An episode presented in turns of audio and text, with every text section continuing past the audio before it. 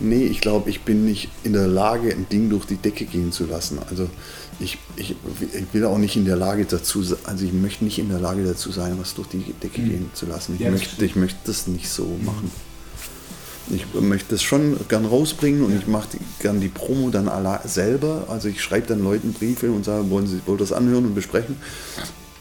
Das finde ich okay, aber ich will da nicht so eine, so eine Power dahinter setzen. Und das ist auch abseitige Musik, also es ist auch einfach Musik, die nicht durch die Decke geht. Solche Musik geht nicht durch die Decke. Und das ist auch wichtig. Hallo und herzlich willkommen zu Bumzack, dem Schlagzeuger-Podcast. Mein Name ist Sascha Matzen und ich unterhalte mich hier mit Schlagzeugerinnen und Schlagzeugern. Mein heutiger Gast ist Thomas Götz von den Beatsteaks. Ich habe von keiner Band so viele Konzertkarten gekauft wie von den Beatsteaks. Hätte man meinem 16-jährigen Ich erzählt, dass wir uns ein paar Jahre später die Festivalbühnen teilen und dass mich noch viele Jahre später der Schlagzeuger zu sich nach Hause einlädt, um einen Podcast mit mir aufzunehmen, ich hätte es schlichtweg nicht geglaubt. Wir reden darüber, wie er von der Schwäbischen Alb aus nach Berlin gekommen ist, um schließlich bei den Beatsteaks zu landen und was er sonst noch alles treibt. Bevor es losgeht, aber wie immer noch der Hinweis, dass ich mich freue, wenn ihr Bumzack abonniert zum Beispiel bei Spotify. Und wenn ihr euch richtig gut gefällt, ihr noch richtig gut bewertet, da wo es eben geht. Zum Beispiel bei Apple Podcasts. Aber jetzt viel Spaß.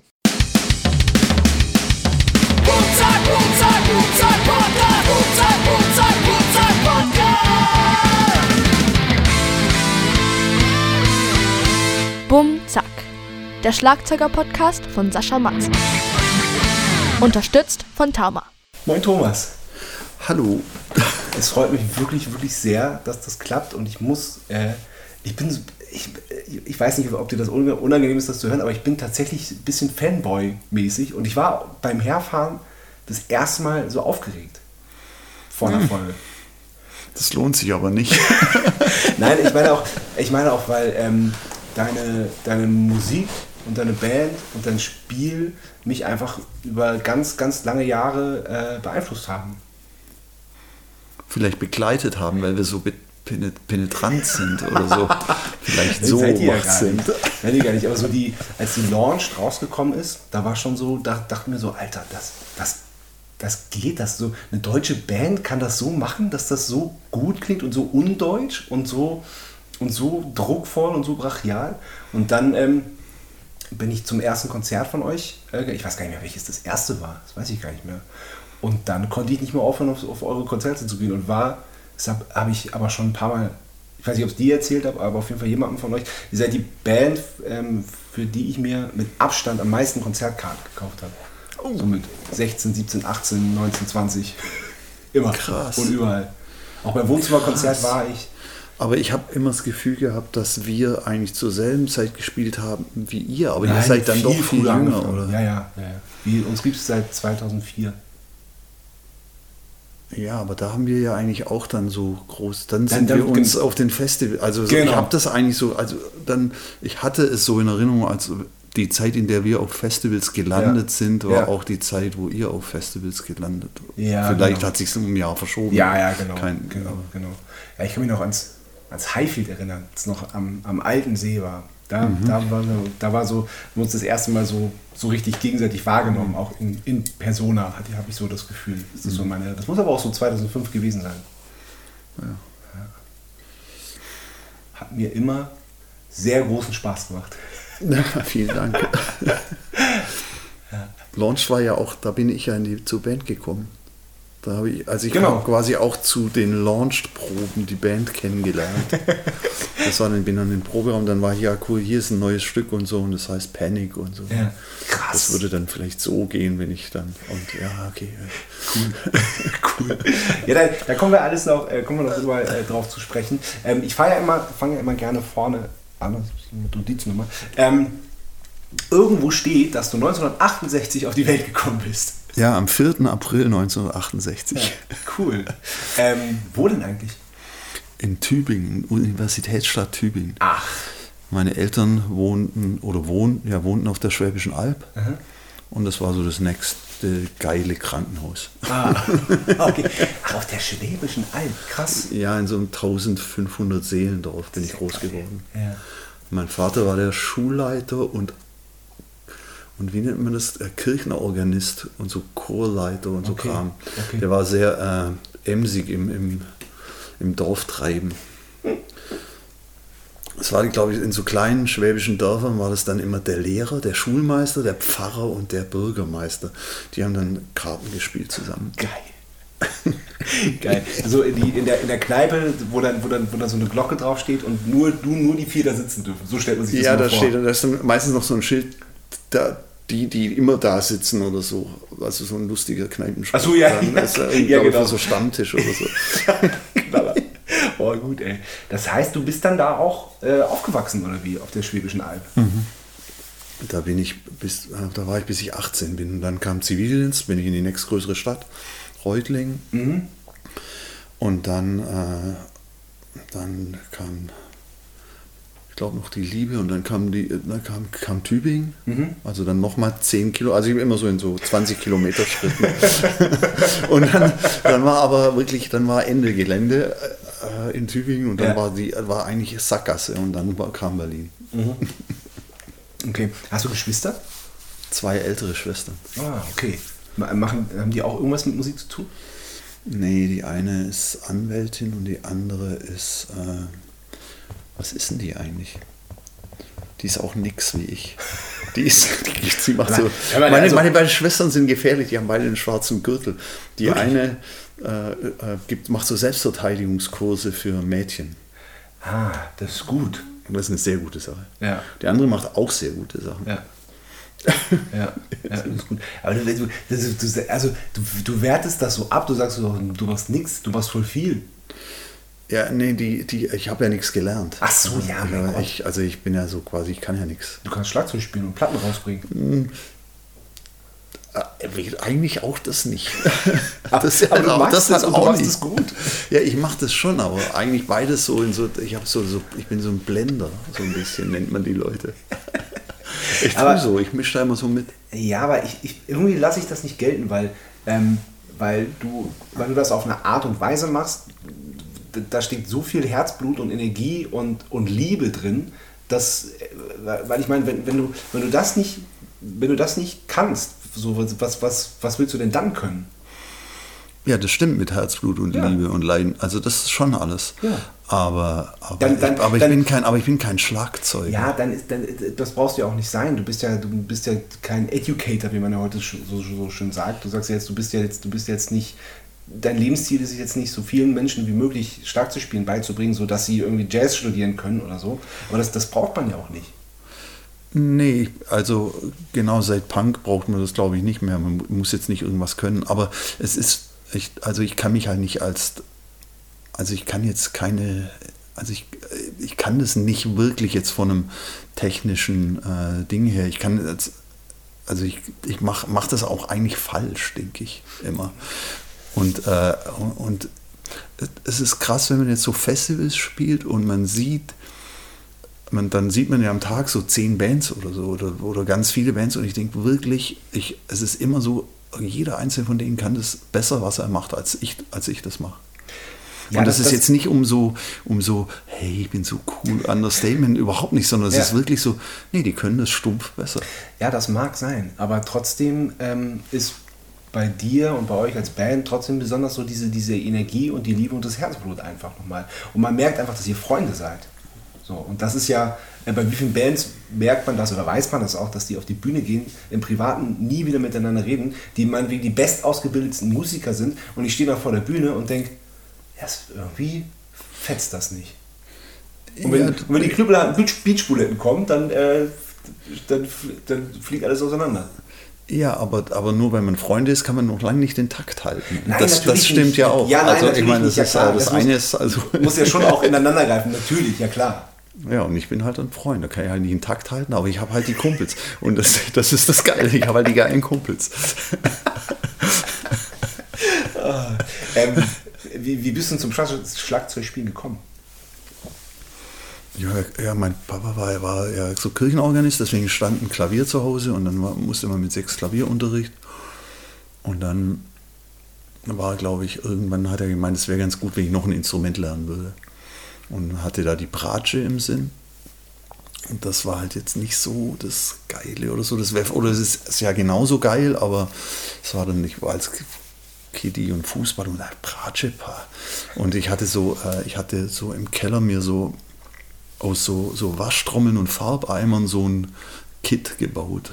Aber woher kam das? Woher, woher wusstest du, wie du das, wie du das aufbauen willst? Wie, wo, wo, woher, woher hast du das? Ich, hab, ich, hab, äh, ich kann mich an zwei Musikfilme erinnern. Ich habe äh, Keith Moon gesehen in The Kids Are Alright. Und ich habe so einen Clash-Auftritt im Fernsehen gesehen. Okay. Das waren zwei, die auf jeden Fall, die haften geblieben sind. Ja. Vielleicht auch nur, weil ich jetzt der Coole sein will. Das kann sein. Also vielleicht habe ich auch schlechtere Schlagzeuge gesehen und fand die auch geil. Ich wollte gerade sagen, das ist, das, das, ist, das, ist schon, das ist schon ganz schön geiler Einfluss. Ja, ja, genau. Also richtig cool. Uh, Ian Pace von Deep Purple habe ich auch mhm. gesehen. Der hatte so eine komische dritte Tom. Deswegen habe ich immer versucht, mit dem den dritten Farbeimer irgendwie so zu hängen, dass das, das war schwierig, weil ich hatte unten so einen Farbeimer, der stand auf dem Kopf. Und der war mit so Steinen beschwert, da war dann so ein Schlitz drin und dann waren, standen da zwei Skistöcke drin und an mhm. denen hingen wieder zwei Farbeimer. Ah, okay, also auch eine wackelige und Deswegen waren die Toms eigentlich ganz geil mit zwei Toms und dann hätte ich jetzt noch ein drittes an, anhängen brauchen. Ja. Das habe ich aber über die Jahre immer wieder versucht, auch später, als ich dann Schlagzeug gespielt habe. Ja. dachte ich immer, das müsste eigentlich so aussehen wie bei dem. und dann gab es aber, aber eine ich glaube, irgendwie aus Hannover waren die über meine Schwestern kam die Mucke. Das war so eine Frauenband, die hießen Unterrock.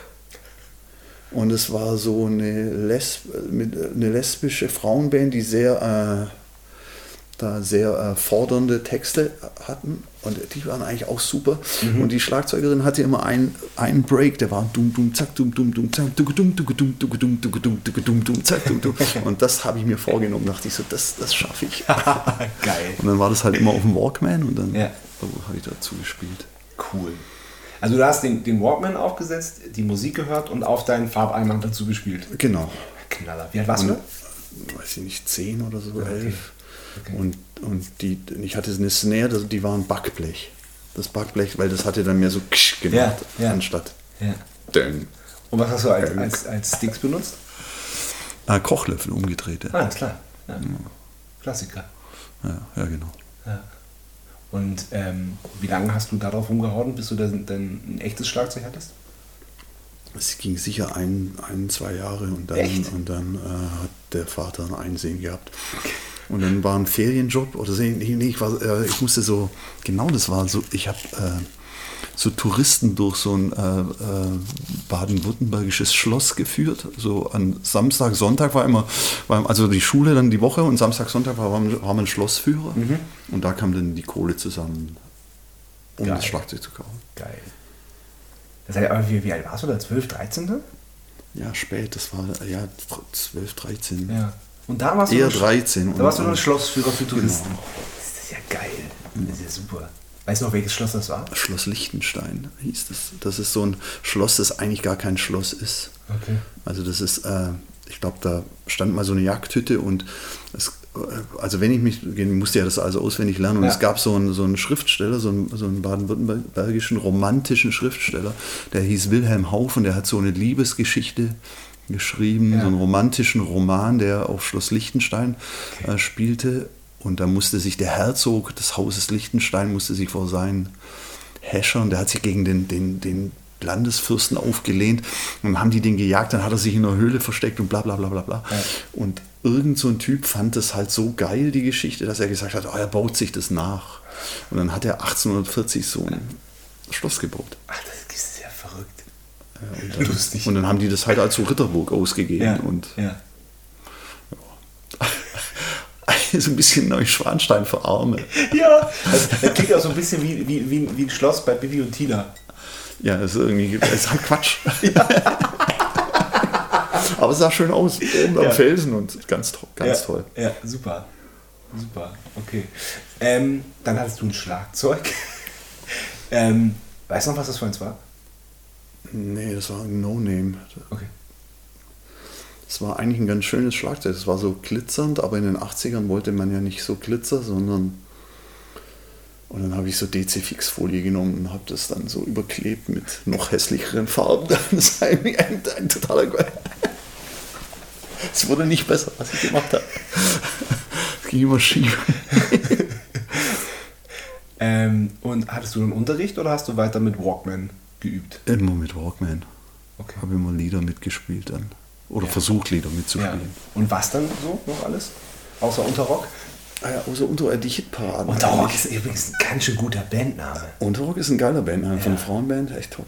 Auch richtig gut. Ja. Die Platte hieß Mach mal deine Schnauze auf. Das super. Ja, super. Gibt es das noch? Kann man das so irgendwo hören? Ja, das No Fun hieß die Plattenfirma. Das war dann auch, wo Hansaplast und so andere Punker rauskamen. Hansaplast, epochal. Ah, ja, Mega. total. Ja. Unterrock, äh, machen. äh, Wir Ja, sind, aber- ja, genau. Ah, Entschuldigung, es war hängen geblieben. Äh, Unterrock. Äh, was, was, was war noch äh, auf deiner Playlist? Ja, auf, dein, auf deinem Tape, muss man ja sagen.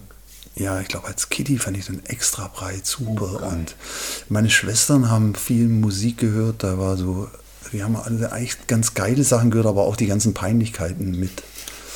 War dann so Pink Floyd und Frank Zappa haben die gehört und Tonsteine Scherben. Aber halt auch mein Manfred Mann's Earth Mhm. Band und viel Folk. Aber da, da war jetzt nicht so mitrommeln, aber das lief so bei uns zu Hause. Ja. Halt. Ja. ja. Und du, hast du dann irgendwann noch einen Unterricht gehabt oder nie? Nee, oh nee, so, nee. Also, also ich hatte eine Stunde bei einem, als ich schon in Tübingen gewohnt habe Ja. und eine Band hatte und so, habe ich äh, ein paar Stunden bei einem Tübinger Schlagzeug, beim Tübinger Schlagzeuger genommen, der hieß Ralf Wettemann. Der hat in einer Punkband gespielt, die hießen KGB. Ja, die kenne ich. Ja. Ja. Geil. Und das, da hatte ich sicher fünf Stunden. und ganz später, als ich in Berlin war, habe ich Unterricht genommen, glaube ich, zehn Stunden bei Kenny Martin. Ja, sagt mir auch was. Ich glaube, der hat mal bei Defunct gespielt, ganz früher und hat in Berlin bei Jazzbands gespielt und hat, glaube ich, auch Teile von der äh, Peter Fox-Platte Stadtaffe eingetrommelt. Alles Ich glaube, klar. da hat er auch mitgemacht. Ja, cool. Sehr, sehr guter Schlagzeug. Ja. Ja, genau. War nämlich auch gerade, äh, war nämlich auch gerade im Podcast-Thema. Der Typ, genau. Dass der auch, dass der auch ein sehr, sehr guter Lehrer ist, auch einfach. Dass der, Ja, ein super. Der, ja, ja. der hat, glaube ich, viel gelacht über mich. Zu Recht. Du, du meintest gerade, in Tübingen hast du in einer Band gespielt. Was, äh, was war deine erste Band? Ich glaube, wir hatten so eine Schülerband, die hieß Konkret, aber das war noch so Waschtrommelzeit.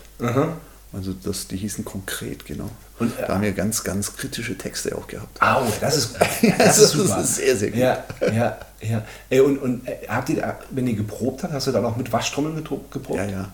Geil. Ja, das ging gut. Ja, glaube ich. Und, äh, und, und, und wa- was war da noch? Was, wie war eure Besetzung?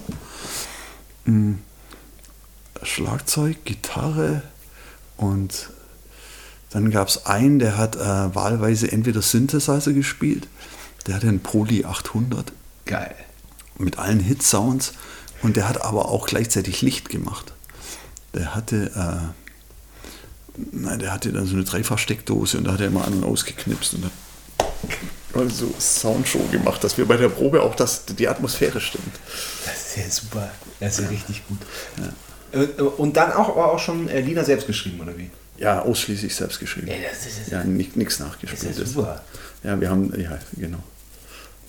Nein, aber, nein, aber wirklich, weil normalerweise äh, äh, covert man ja stimmbehaft irgendwie, keine Ahnung. Ja, aber die Niederlage mussten wir uns gar nicht geben, weil wir haben gleich eigene Lieder geschrieben. Dabei sind wir an die Grenze sind wir gar nicht gestoßen, wo andere merken, dass es vielleicht Quatsch ist. Das ist bei uns nicht passiert, weil wir hatten ja eigene Lieder. Mit kritischen Texten. Kritische Texte und auch ging es um Umweltzerstörung und alles. Oh, super. Ja, das, da, da waren wir auch immer gut drin. Waldsterben und ja, so. ja, ja, ja. Haben wir auch gemacht. Wir haben so Hörspiele aufgenommen. Ja. Ja. Da haben wir, äh, äh, da, im Hörspiel ging es um eine Demo gegen die Umwelt. Gegen die Umwelt, genau. Klima nervt. Wir wollen auch ir- irgendwann mal ein Festival machen, das heißt Rock gegen die Gegend. Das ist aber eine super Idee. Das ist auf jeden Fall anti. Ja. Und du hast ja auch recht. Wohnen ja auch nur Hirnis überall. Kann man ja auch mal eine Demo gegen die Gegend machen. Die müssen ja mal merken, wie bescheuert die sind. Ja, ich, finde ich vielleicht heute noch eine gute Idee. Ja.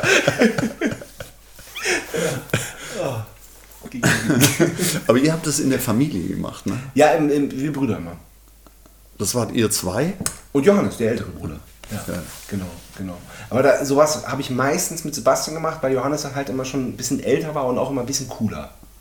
Der musste dann schon irgendwie, äh, der hat tatsächlich auch in seiner Jugend eine Fabrik besetzt. Das war so ein paar Dörfer weiter, stand halt so eine leere Fabrik und die haben sie dann besetzt. Das waren so Punkers, Und haben die die gehalten?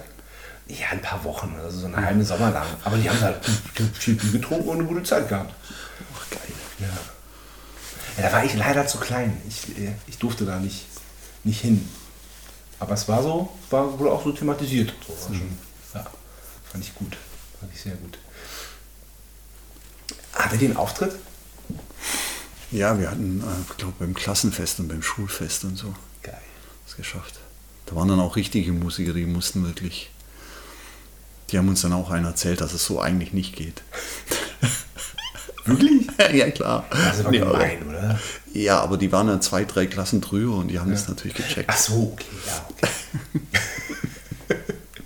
das müssen wir den Kleinen das jetzt nochmal erklären. Ja, Also, das so- ist so irgendwie ein- Mist. Ähm, und so die erste Band mit richtigem Schlagzeug? Ja, irgendwann gab es dann das, das äh, Jugendhaus, das obligatorische. Also in den 80er Jahren gab es ja so eine selbstverwaltete Jugendzentrum oder Kulturzentrumslandschaft und da, so gab es eben ein Jugendhaus in der Gegend und da gab es im Keller einen Proberaum und da durfte man dann auch mal rein. Als, also wir waren dann quasi die Kleinen im Jugendhaus und die haben uns dann vor ihrer Probe, die Bands haben da gesagt, ja, dann könnt ihr ja mal eine Stunde rein, bevor wir irgendwie nachmittags anfangen. Dann haben die immer den Abend geprobt wir ein bisschen da vorne, dann haben wir Bardienst gemacht und ihnen Bier verkauft. So, und so hat man sich dann gegenseitig befruchtet. Und ich, dann durfte man halt mal ein Schlagzeug äh, sich setzen. Ja, aber wie toll ist das? Und dann waren ja, das ist super. Und aber sowas gibt's, gibt's nicht mehr, oder? Ja, und vor allem, da war auch niemand, der gesagt hat, du musst es jetzt so und so machen. Oh, ja, Sondern das war halt einfach, man konnte da. Und Und, mach mal nicht so laut. ja, und auch, und auch so, nee, du musst die Bassdrum dann so spielen und so. Ja. Das, das gab es alles nicht. Ja. Und, und so, das war einfach nur ausprobieren. Und wir hatten auch das Glück, dass bei uns im Ort gab es, also in Reutlingen gab es einen Musikladen. Der hieß Herfert und das war ein Typ, der war Boxer. Der hat am Wochenende immer geboxt und hat die Woche über einen Musikladen gehabt. Der saß montags also mit blauem Auge am Tresen. Und das war aber so ein, ich glaube, das war einer der herzlichsten Menschen, die ich in meinem Leben kennengelernt habe. Weil das ist nicht so üblich bei Musikverkäufern. Und Nee, das stimmt. Das ist ja immer sehr elitär und dann gibt es ja. auch diesen Running Gag, No Stairway to Heaven. Ja, und. Bla, und, aber der war wirklich, der kam, also als ich 15 war, kam der mir durch den ganzen Laden entgegen, Mhm. um mir die Hand zu schütteln, um mich zu begrüßen. Und, aber nicht um mich voll zu quatschen, sondern einfach nur mal Hallo zu sagen. Und der gu- guckt dich um. Und der hatte eine Kammer, so eine, so eine, so eine, wie so eine Gesangskabine, wo ein Schlagzeug drin stand. Und da konnte man rein und da konnte man eine Stunde spielen, ohne dass man jetzt sich für, dafür interessiert hat, ein Schlagzeug zu kaufen. Mhm. Also, dann hat er, ja, geh rein und spiel. Boah, super gut. Und das war auch so eine ganz geile Art. Toll. Ähm, Sebastian wollte sich mal Gitarrenseiten kaufen und geht hin und sagt, ich hätte gern die und die Seiten und der Verkäufer sagt, nee, die verkaufe ich dir nicht. Die waren seiner, seiner Meinung nach zu, zu dick für Sebastian. Weil es nicht so geil ist. Ja. Muss ja die dünnen spielen. Genau. Das bringt es ja nicht. Ja, mit seinen kleinen Kinderfingern kann er Genau, auch nicht. einmal nicht besser wissen. Ja, aber jetzt nicht gegen Musik, genau, also ich kann, du kannst es nicht verallgemeinern. Nein, ich hatte das komplette nicht. Gegenbeispiel. Ja, ja. viele von den Witzen stimmen, haben wahrscheinlich einen Hintergrund. Aber jetzt bei uns in, in der Stadt war das halt so, oh, es ist ein geiler Laden. Ach geil, ey, cool. Cool. Hast du da noch das Schlagzeug gekauft? Äh, nee, das, also das, da, war ich, da, da kannte ich den Laden noch gar nicht. Ach, okay. Ah, okay. Da war ich Alles noch so, da war ich noch ja. äh, auf, im kleinen Dorf und Ja, dann ja. hat mein Vater gesagt, da drüben ist ein Musikgeschäft und so. Ja, ja, okay. okay. Ja. Ja, cool. Ja, wie, wie ging es weiter, bandmäßig, musikalisch und überhaupt? Dann kam die nächstgrößere Stadt und Ja. da gab es ein Kulturzentrum, ein größeres, und da haben so 500 Leute reingepasst. Da hat man dann, habe ich dann angefangen, so, also da durfte ich dann im Veranstaltungs-AK mitmachen und dann geil. durfte ich die ersten Konzerte veranstalten und dann halt habe ich gelernt, wie man eine PA aufbaut und Geil. wie man die Boxen anschließt und Kannst du dich an das erste Konzert erinnern? Bestimmt, oder? ich weiß, nee, ich weiß das erste nicht mehr. Okay. Ich weiß, dass eins der ersten war Embryo, so eine uralt Hippie-Band. Dann aber auch so KGB und dann die Mhm. über KGB so Ami-Hardcore-Bands, aber Toxic Reasons Mhm. waren da und dann mal eine Deutsch-Rock-Band und dann Und wie alt warst du da so? hm, 18. Mhm. Genau, und dann hat man Konzerte veranstaltet und dann gab es die Band in Tübingen und dann kam, wurde da immer geprobt. Ja. Und dann, ah, dann zieh doch gleich nach Tübingen und prob Ja. mit denen da. Und, Okay. Und dann kam, der, kam der, dann hat man halt so gejobbt im Café-Kollektiv und so und hat sich halt über Wasser gehalten, damit man proben konnte. Und Mhm. Und kam, wie, wie was mit Auf, Auftreten dann kam die erste, das erste, der erste Auftritt war, glaube ich, in Stuttgart in der Röhre. Ach, geil, in der alten noch. In der alten Röhre, genau. Da im Eisenbahntunnel. Ja. Dann kam die erste Deutschland-Tour, dann haben wir rumtelefoniert, dann habe ich, ah, cool, können wir da spielen, können wir da spielen. Dann Ach, konnte man so in, in, in Jugendzentren spielen Mit, mit, können. mit welcher Band war das so? Ah, die hießen Dead Facts. Okay. Äh, Wurscht, egal.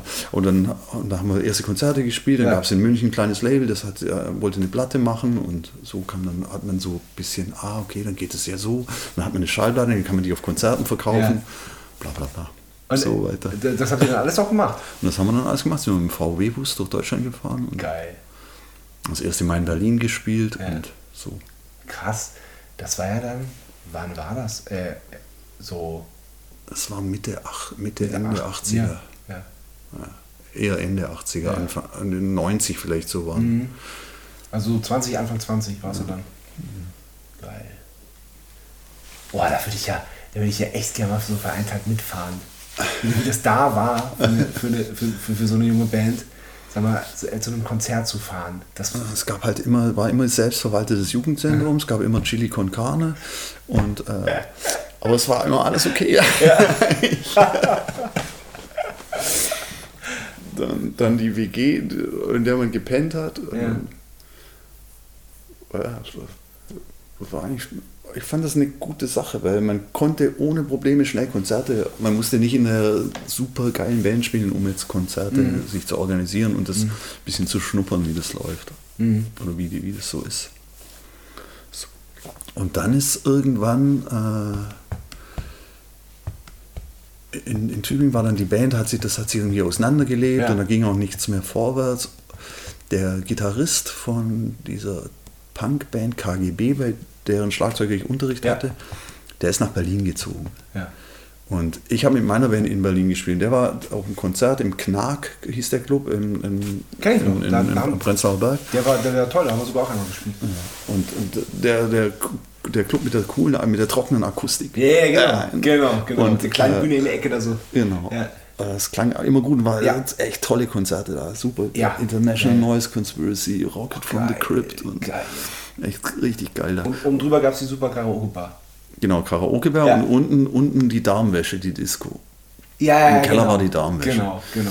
Und äh, wir haben dann da gespielt. Äh, er kam dann zu Besuch und meinte, ja, er ist gerade bei, eine Band zu gründen und er hat aber irgendwie keinen Schlagzeuger und er findet auch keinen. Und dann sagte ich, ah, das ist eine geile Sache, weil bei unserer Band war so am Auseinanderbrechen und ich dachte so, hm, vielleicht soll ich nach Berlin gehen. Und dann dachte ich, ja, ich hatte nur so einen Gastrojob halt in Tübingen und es war jetzt nicht so, dass ich äh, tierisch den Plan hatte, na ja, geh halt ein. Und dann bin ich nach Berlin gezogen. Das war Mitte der 90er. Nee, Anfang Mitte der 90er. 94, glaube ich. Mhm. Wie, wie, da war Berlin, Berlin ja noch anders als jetzt. Be, beschreib das mal, wie, die, wie, du, wie du in der Stadt angekommen bist und wie, die, wie, die, wie, wie, das, wie das da ablief und wie du, wie du so au- aufgenommen wurdest. Ich wurde aufgenommen von der Band, in die, in die ich quasi äh, mich da eingeheiratet hatte. Aber das ist doch geil. Das war eine WG mit den beiden anderen der Band. Pff, super. Also so eine drei, drei, Dreier Jungs-WG. ja. Die war in Charlottenburg. Aha. Und das Leben war eigentlich, wir haben als äh, Stagehands gearbeitet, auf Konzerten aufbauen, gehol aufbauen geholfen. Und danach wurde auf der, sind wir auf die Wiener Straße, auf die O-Straße in Kreuzberg, das war so der, das, der Amüsementbezirk. Mhm. Und das ging sicher drei Jahre so, bis das auseinandergebrochen ist. Gab es Streit in der Band und dann Ach, bin ich mit einem Freund äh, nach, nach Mitte gezogen, am Weinbergspark. Und das war dann, glaube ich, 95, 96. Und das war so die Zeit, wo man dort eben in, na, man ist immer über, den, über, den, über das Trottoir oder über den, über den Bürgersteig Mhm. in, äh, in so, durch das Kellerfenster in die Kneipe gestiegen. Da war dann immer der Kellerclub und dann, da haben, das war eigentlich ziemlich aufregend. Ja, glaube ich. Es gab viel Techno, Aha. das war auch interessant. Ja, war, ja, ist interessant für dich. Ja, die, das war auch das, der, also auch das, was alles, was drumherum um den Techno war, war sehr interessant. Ah, okay, ja, stimmt. Der Alkohol, die Drogen, das war alles sehr, sehr gut. Ja, ja, verstehe. Verstehe. Und das ist, war ja auch, das war ja so, dafür war Berlin, ja auch weltberühmt zu der Zeit. Ne? Es war ja einfach so diese, diese Underground-Szene, die da so, die da so immer größer geworden ist. Ja, das Ausgehen war sehr gut. Ja, glaube ich. Ja, das war echt toll. Und Proberäume war einfach zu kriegen. Ja. Oder auch für, auch für kein Geld, ne? Wie? Für kein Geld. Für kein, ja, obwohl ich schon das Gefühl hatte, okay, Proberäume. Also in Kreuzberg war das schon so, ja, okay, der Proberaum ist teurer als die, die Wohnung. Wirklich? So, also so drei Bands in einem Proberaum unterm Dresch, 1000 Mark. Ach so, okay, das, habe ich mir anders Und vorgestellt. das war nicht, das fand ich, ich fand das nicht so, wie ich dachte. Das ist aber irgendwie dafür, dass es hier ständig alles schimmelt, ist das irgendwie nicht so geil. ja, ja, ja. Aber es gab auch dann im Osten gab es dann irgendwie andere Räume Ja. und das war, dann musste man halt ein bisschen gucken. Okay. Das ging schon. Und das war ja schon die Zeit, wo die Beatsex sich schon gegründet haben und das erste Album gemacht haben. Genau, da haben die das erste Album, genau, da haben die 48, 49 gemacht. genau. Und dann habe ich mit, wir haben mit unserer Band bei einem Benefizkonzert für das Wild at Heart gespielt. Mhm. Und äh, das Benefizkonzert war im Esso. Und wenn ich mich richtig entsinne, war der Sänger der Beatsex Arnim im Publikum. Ich kann mich noch erinnern, dass ich rausgegangen bin aus dem Esso, durch, aus diesem Schlauch, und dass Ja. ein junger, gut aussehender Mann zu mir gesagt hat, oh, das hast du aber gut Schlagzeug gespielt. Irgendwie so. Und ich so, oh, das ist aber nett, vielen Dank. Ich glaube, das Ja. war Arnim. Das ist geil. Und wann, war das? Weißt du noch welches Jahr? 97, Okay. glaube ich. Und Ja. dann hat mich der Manager von Beatsex angerufen hat gemeint, ja, die bräuchten jetzt einen Schlagzeuger, der aushilft, weil Ja. vielleicht der andere aussteigt. Weißt du, warum der, der andere ausgestiegen ist?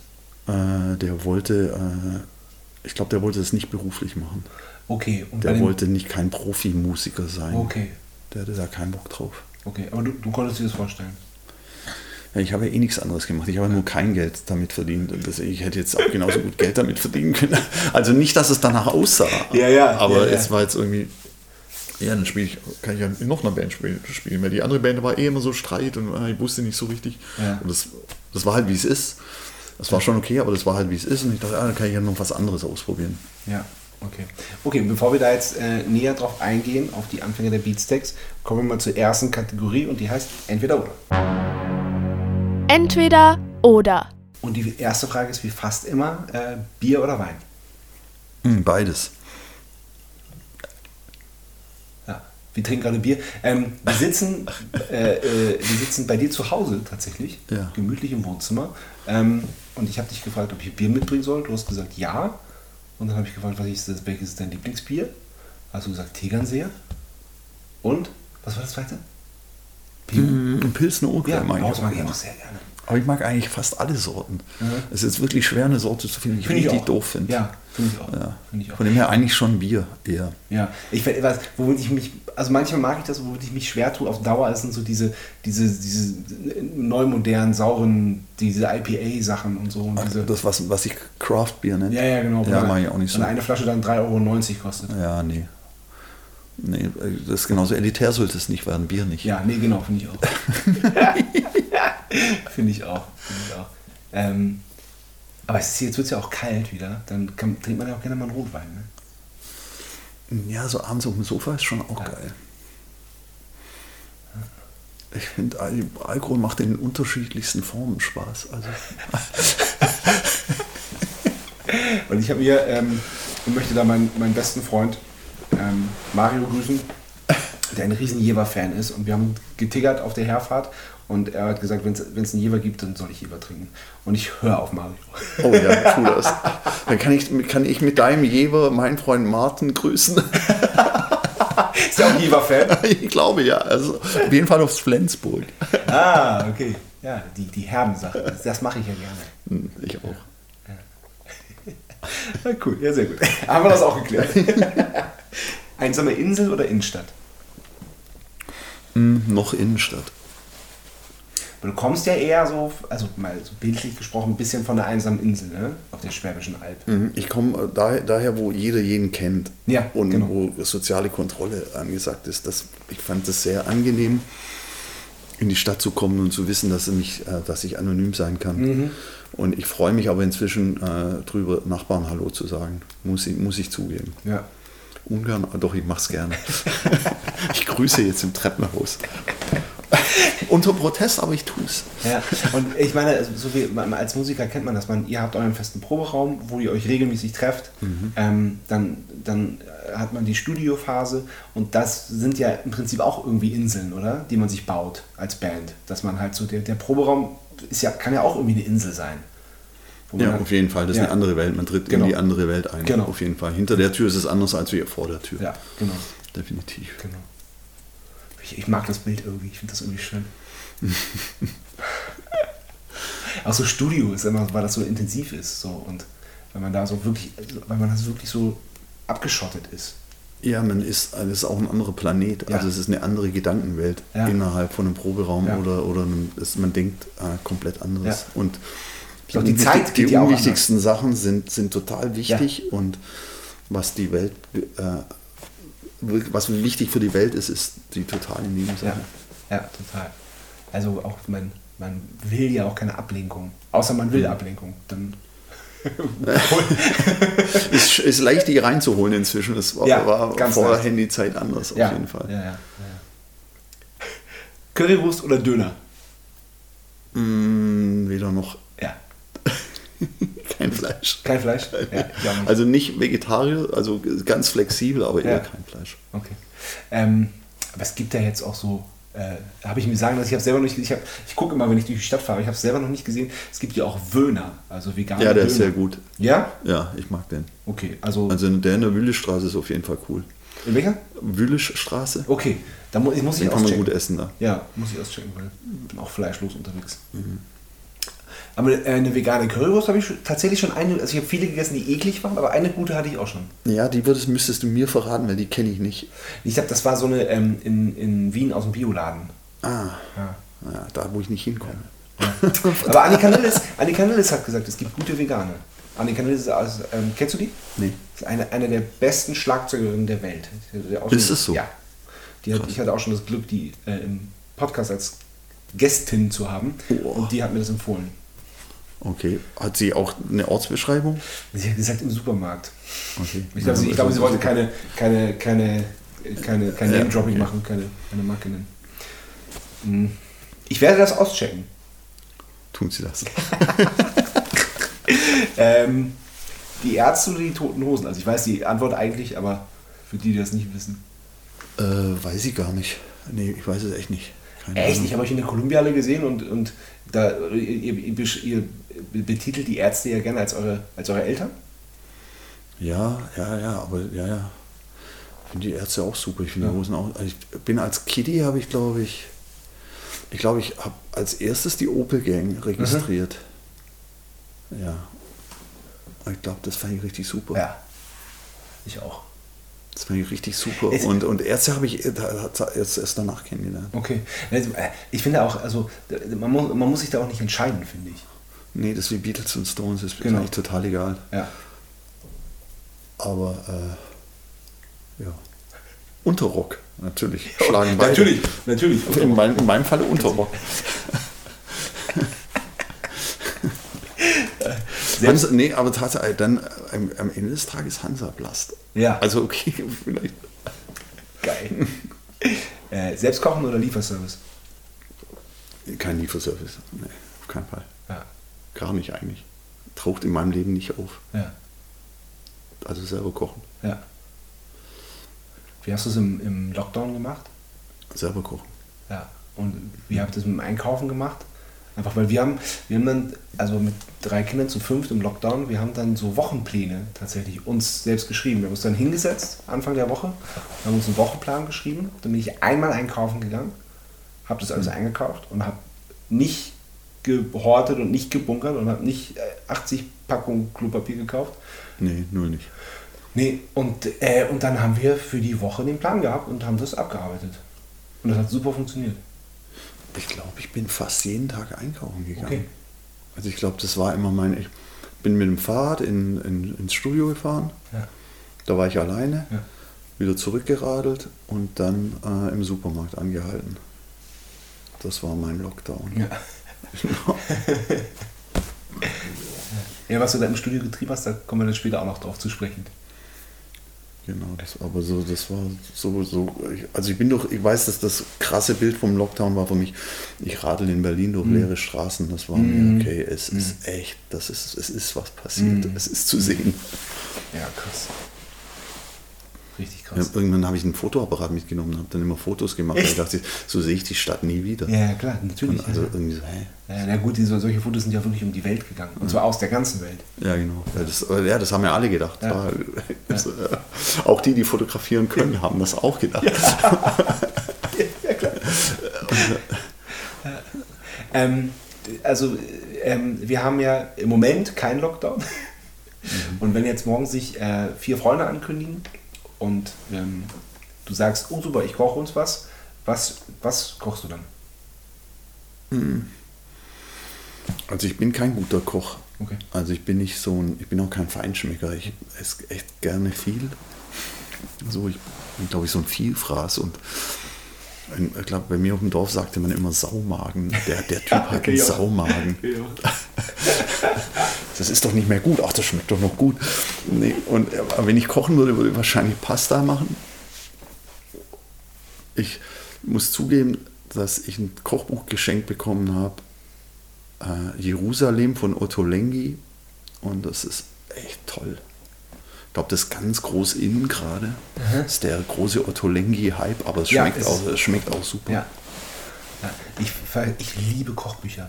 Ich, mhm. ähm, ich koche jetzt nicht jeden Tag ein Rezept aus dem Kochbuch, aber ich liebe es da drin zu blättern und zu lesen. Mhm. Finde ich ja. total gut. Und sich so einfach so inspirieren lassen. Mhm. Dann kommt man daher darauf wieder auf andere Ideen und so. Und ich mhm. verschenke auch gerne Kochbücher. Ja. Also wenn mir ein Kochbuch gefällt, wow. ich so, oh, das könnte was für den sein, zack hat er schon.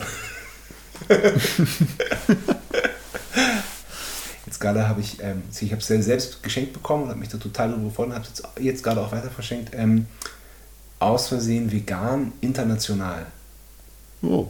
Ist auch ein kleiner Hype gerade, aber das mhm. ist echt toll, weil da, weil auch so Sachen drin sind, die gar nicht so schwer sind, wo man aber selber nie auf die Idee äh, kommen würde, das zu, zu kochen. Ernährst du dich strikt vegan?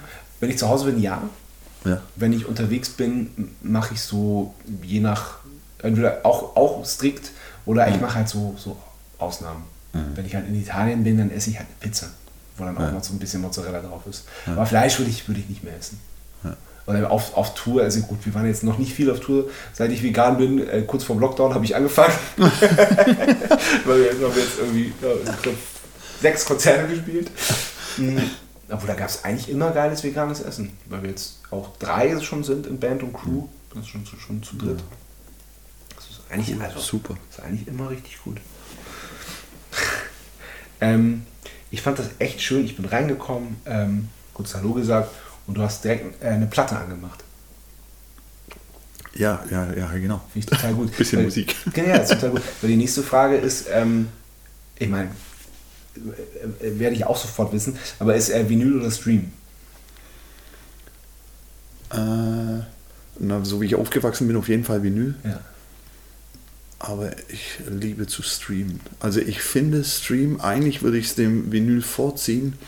Wenn die Entlohnung der ja. Künstler gerechter wäre, würde ich sagen Stream. Aber ja. ist es nicht. Also finde ich es eigentlich ein bisschen krass. Also ich finde Spotify ist ein krasser Verein. Ja. Und ist echt daneben. Ja. So. Und ich finde, die Plattenfirmen, die haben sich ja ganz geil aus ihrer Krise rausmanövriert ja. und die haben ihre Schäfchen wieder im Trocknen. Und also ist jetzt der Verlierer, sind die, sind die Künstlerinnen. Und das nervt. Das nervt. Das, das nervt, nervt ohne Ende. Toll. Und ich finde, es ist äh, Gewerkschaft, also es muss irgendwie was passieren. Also es wenn sich jemand engagiert, ja. ich mache mit. Ja, sofort. Aber es ist ja auch so schwer, äh, alle Künstler irgendwie so unter einen Hut zu bringen. Das ist schwer. Ja, vor allem wenn dann die, die, die na, die Reichen profitieren wieder noch mehr. Es ist irgendwie, also es ist, es, es ist einfach, es ist, wie es überall ist halt. Ja. ja. Ähm, ich habe das an, an dieser Stelle schon, schon häufiger ausgeführt. Ich meine, wir könnten da jetzt auch noch bestimmt eine halbe Stunde drüber reden. Oh ja, da kann man sich richtig in Rage reden. Da kann man sich richtig in Rage reden. Ne? Ja, ja. Ähm, wir machen das aber heute nicht, sondern ich stelle letzte Frage und frage: Meer oder Berge? Oh, krass. Hm. Auf den ersten Flash mehr, aber eigentlich Berge. Ja. Sollte ja mal, ähm, da habe ich nämlich gerade in Berlin gewohnt, da war, ähm, da war der, äh, der Tempelhofer Flughafen, das Tempelhofer Feld. Das ist ja nicht weit von hier, wo wir jetzt Ja, gerade sind. Und ähm, da, da waren so, da wurden Ideen gesammelt, was daraus gemacht werden könnte. Der große Berg mit der Schwimmhalle innen drin, oh, das war so geil. Ich dachte, mit- genau das ist es, das ist es. mit, mit äh, auch, auch, dass man Ski, Mit Skifahren, Skifahren, kann. allem drum und dran. Ja, perfekt. Das wäre so geil, oder? Ich glaube, das Klima in Berlin hätte sich geändert durch Ja. den Berg, aber, Ja. wär, äh, aber das hätte sich Egal. gelohnt. Das hätte sich gelohnt. Ich meine, so absurd, wie kommt, wie kommt man denn auf die Idee? Ich war schon, ja, ja, Proberäume, Proberäume, Proberäume. Aber auf der Sonnenseite bitte. Am Hang. Klar. Oh Gott, ey, wie geil. Ja, ein sehr, sehr, ein, ein sehr, sehr großer Berg. Ich weiß gar nicht mehr, was. Also, es war geplant, einen sehr, sehr großen Berg aufzuschütten. Ja. In, und der Berg hatte das Innenleben. Ja, ja, genau. einfach. Äh, also von Parkhaus bis zur Schwimmhalle Genau. war alles da. Genau. super genau. Super. Ja, das hat ich habe auch das gelesen. Also, ich es nochmal gelesen. So, hä? Ja. Ja, aber dann kam der Volksentscheid und alles ist besser als Townhouses. Als was? als so äh, Häuser für Reiche. Also ja, unbedingt. Ja, ist doch super. Die Freifläche ist, ich finde das top. Ja, ich vermute, dass äh, hinter, hinter verschlossenen Türen schon äh, geändert wird. Meinst du? Ja, ich glaube, es wird irgendwann gebaut. Oder Nee. viele hätten es gern. Ja, viele, ja, das ist ja Viele klar. hätten es gern. Ja, klar. Ähm, wir haben noch ein Musikvideo mal gedreht. Oh, Das ist super. ja, ich gehe da immer joggen, das ist die Ja. Joggingstrecke. Ja, geil. Ja, klar, bietet sich ja total an. Ist ein bisschen trist auf Dauer. glaube ich. Habt ihr da mal gespielt? Weil das sind ja auch Ja, wir haben mal das Lula Palusa da gespielt. Das war da? Ja, einmal war das da. Okay, und dann war es am mit Tame. Impala, dann war es äh, das Jahr später war es am, im Treptower Park und dann ist es da raus zu dieser S-Bahn-Katastrophe gewandert. ja. Da haben wir auch noch mal gespielt, genau. Okay. Das habe ich gesehen. Da, genau, das konnte man sich angucken irgendwie. Ja, ein schäbiger Auftritt von uns.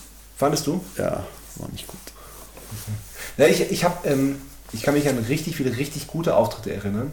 Ich, ähm, aber klar, als Band hat man auch mal einen schlechten Tag. Und ich habe sehr viele Konzerte von euch gesehen. Und bei einem, da dachte ich wirklich so, na, da haben sie irgendwie nicht so einen guten Tag gehabt. ja, das kam ab und zu mal vor.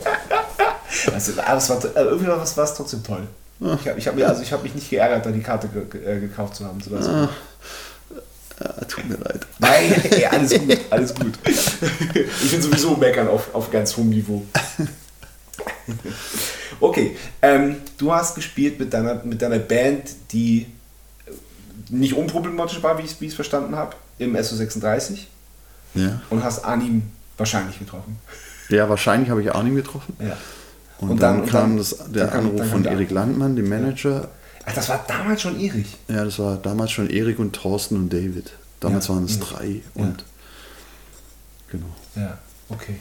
Aber war, warum hat eine Band, die, die so jung ist und ein, ja, keine Ahnung, was ist das? War das ein Punk-Album, die 48, 49?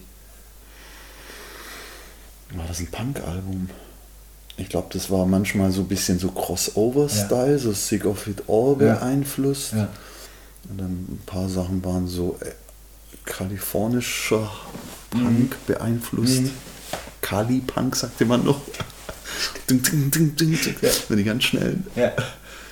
Ja, so. Okay. So eine, Wa- Warum hat, die, warum hat die Band drei Manager? war ja vor meiner Zeit, kann ich nicht sagen, aber Ja. ich glaube, äh, Erik hat sie das erste Mal live gesehen, dann hat äh, Thorsten war dann die Plattenfirma mit Mhm. XNO und, und äh, David hat mit Destiny gebuckt. Ach so, okay, alles klar. So haben die sich Also dann hat auch so jeder seinen eigenen Bereich. Jeder quasi. hat dann so ein Ja. bisschen seins. Okay, ja. Ja, das ist cool. Und ähm, du hast gesagt, ja klar, ich gucke mir das mal an, oder wie? Kanntest du die Band? als du den Nee. Anruf bekommen hast? Okay. Nee, ich habe dann die, die CD bekommen Ja. und dann habe ich mir das angehört und ich habe da auch nicht drüber nachgedacht. Ich habe einfach das versucht zu, okay, dann dann ist das geht so und so und das geht so und so. Ja. so. Ja.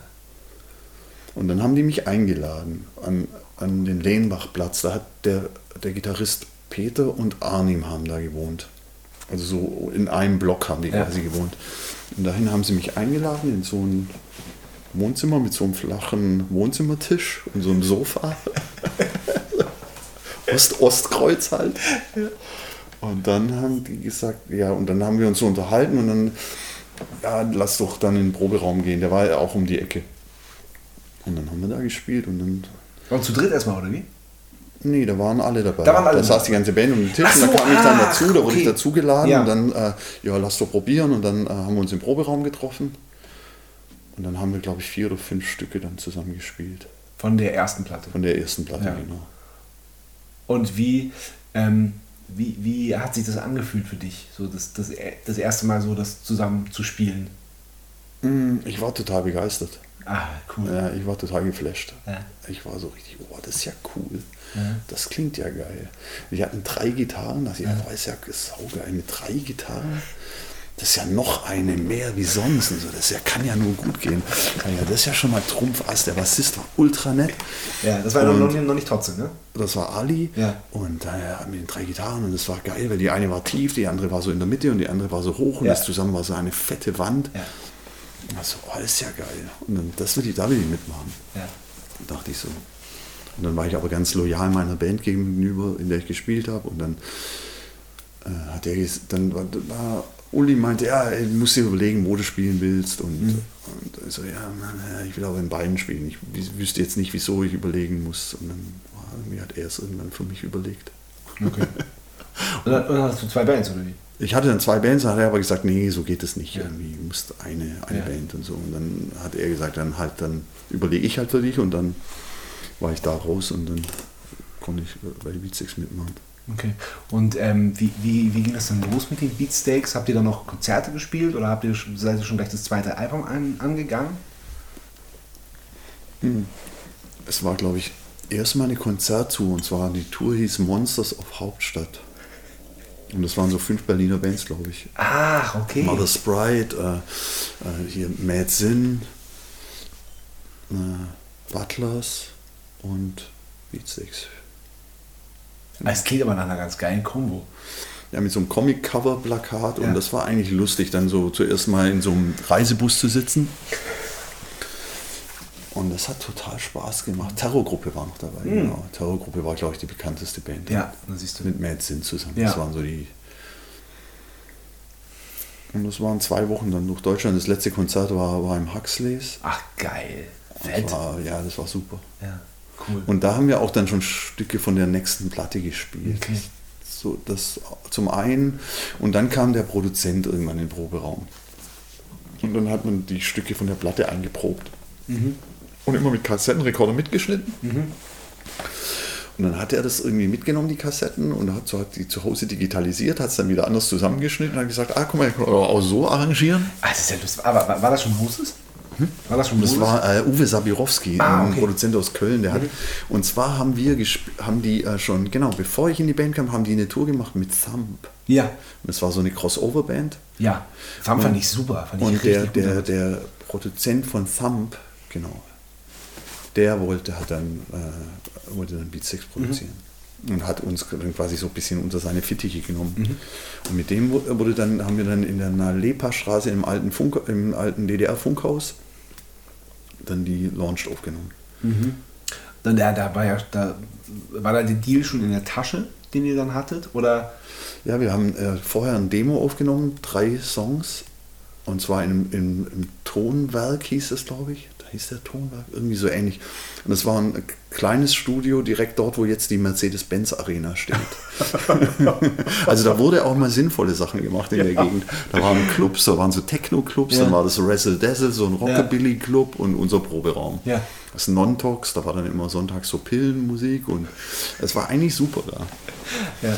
Und genau, dann kam die Mercedes-Benz Arena, da sind wir umgezogen und haben da aber noch unser Demo aufgenommen Ja. und, äh, und mit das Demo haben wir halt David zu Epitaph geschickt. Ja. Die waren interessiert und dann haben wir ein Konzert gebucht im, nicht im Paradiso, wie hieß der, heißt der andere geile Club in Amsterdam? Oh, das weiß ich nicht. Es gibt zwei. Ja. Oh fuck. Boah, Blackout. Auf jeden Fall im anderen. Also ich dachte, der heißt Blackout. Nee.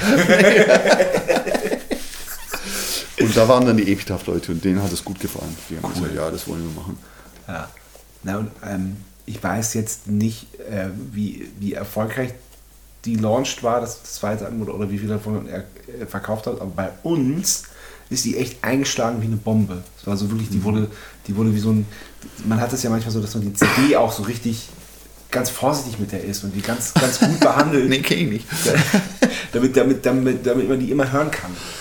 Und so, das, das, das Oh, war halt auch die Launch. Die hat die mein Bruder gehört und ähm, wie, also, wie, wie, also wie ich anfangs schon gesagt habe, wir fanden das richtig, richtig, richtig gut. Hm, ja, cool.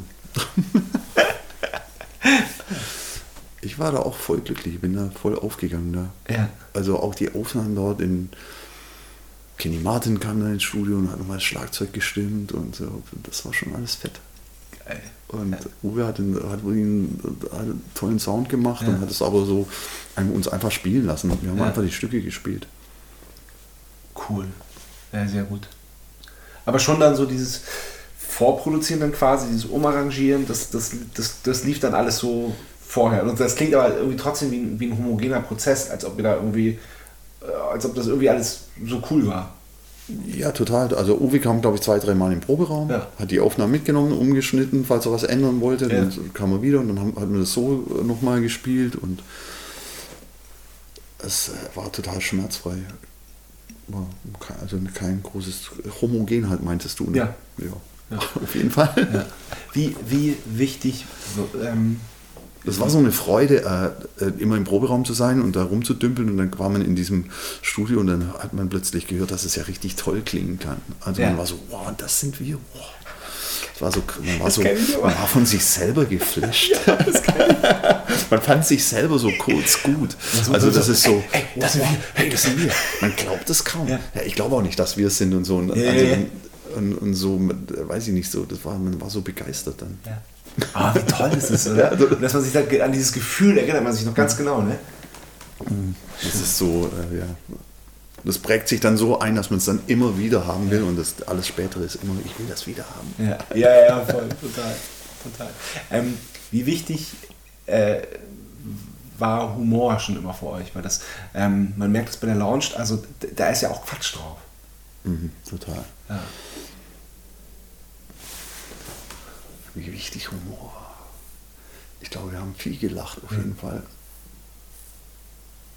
Also, oder, oder wir lachen viel eigentlich. Also das, ganz viel ist über Quatsch und die ernsten Sachen werden nebenher so ein bisschen verhandelt. Das ist, also, weil es fällt, fällt dann noch viel leichter, ne? die ernsten Sachen zu platzieren, wenn, man, wenn, wenn halt auch Quatsch dabei ist. Ja, total. Äh, Also es ist, das, ist ein, das ist ein undurchsichtiger Prozess. Manchmal wird auch so das Ernste so, also es ist, wird so unterschwellig gehandhabt. Manchmal ist es richtig geil, manchmal ist es auch echt, eigentlich sollte man sagen, ey, das finde ich, also manchmal sollte man so kurz ernst werden und sagen, was man Ja. denkt. Ja. Man kann sich mit dem Quatsch ja auch drum rumdrücken. Aber das, äh, ich habe, für mich war es ja großartig, weil ich Fan wurde vom Berliner Humor, was, was ich, also als Berlin, als ich nach Berlin kam, dachte ich, oh, das ist alles feindlich hier. Ja. Und das ist alles, die, die mögen mich nicht. Erstens mögen sie mich, zwei, mögen sie mich nicht, zweitens können sie mich nicht leiden und drittens finden die mich echt scheiße. hier. Und also so ist das, ich glaube, so viel geht es vielen Ja. Leuten, wenn man nach Berlin kommt, das ist erstmal so krass, wie, Ja. sind, wie hart sind die denn? So. Also vielleicht ist in Norddeutschland wird vielleicht gar nichts geredet, und, aber in Berlin schnauzen sie sich gleich an. Ja. Und in Süddeutschland. ich war das nicht gewohnt, das war erstmal ein ziemlicher Schlag, bis ich dann irgendwann habe ich so geschmeckt, die meinen das vielleicht gar nicht so. Mhm. Und bei Beatsex wurde es dann so zelebriert, da konnte ich das dann richtig abfeiern. Da war ich, da, da hatte ich das Gefühl, oh, da, ja, jetzt, ich kann jetzt mitlachen. Ja. Und es wird in deiner Band ja auch wirklich, es wird ja wirklich mit, mit einer Herzenslust Berlinert. Total. Ja. Also ich, ich mag das aber auch total. Ja, es klingt auch Hammer. Ja. Ich finde, es klingt so gut. Ja. Und es ist ja auch festgehalten auf der, auf der Lounge. Ja, genau. Geil. Ja. Wer, wer, wer ist das, der das der jetzt ist Schluss mit Rock'n'Roll? Wer, wer spricht das? Da gibt es ja einmal, einmal das, die Version als Lied und dann gibt es ja aber noch gesprochen. Äh, Peter. Ist das? Nee, es gibt doch, das, das sind doch, das sind doch, äh, das müssen ja eure Eltern sein oder so. Es gibt auch so. Ach so, stimmt, da ist äh, Arnim mit, äh, mit dem, genau, da ist er zu den Verwandten und Bekannten gegangen Geil. und hat die das sprechen. Ja. Jetzt ist Schluss mit Rock. Genau, genau, genau. Genau, nee, äh, Peter spricht auch hier das mit der kleinen Fliege. Du kleine ja, genau. Fliege, wenn ich die kriege. Wenn ich die kriege. Äh, ich habe die, hab die sehr, sehr oft gehört, die, die, die Platte. ähm, wie, ja, genau. Und, aber ich habe gesagt, für uns war das ein Paukenschlag. Wie hast du das wahrgenommen, als die, als die Platte dann fertig war und als sie dann, als sie dann rausgekommen ist? Äh, über das große Label.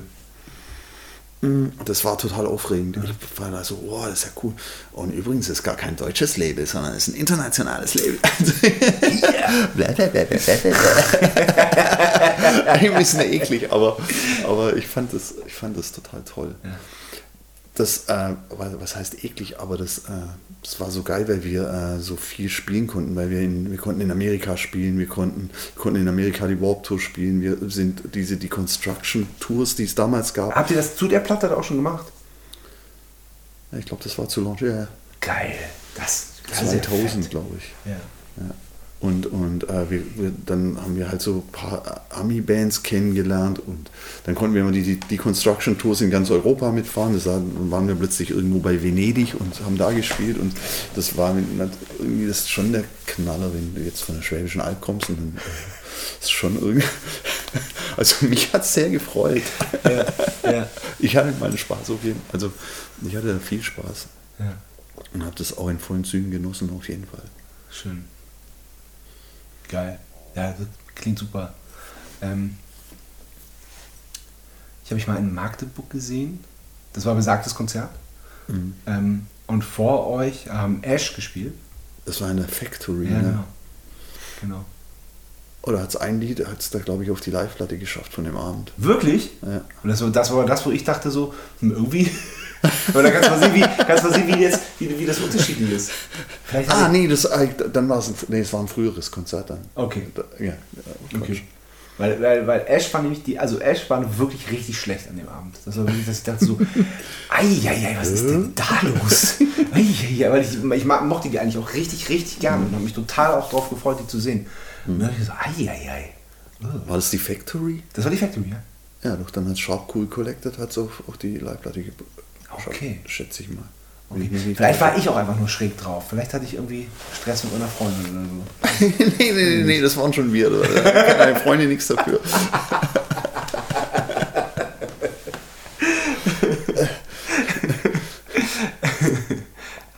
naja, ich meine, jeder, der so, der so die deutsche Musiklandschaft kennt, der, der äh, ist an euch ja auch dann nicht vorbeigekommen, letztendlich, weil das sind, ähm, ihr habt euch einfach so auch den Namen gemacht hat, so eine der besten Live-Bands überhaupt.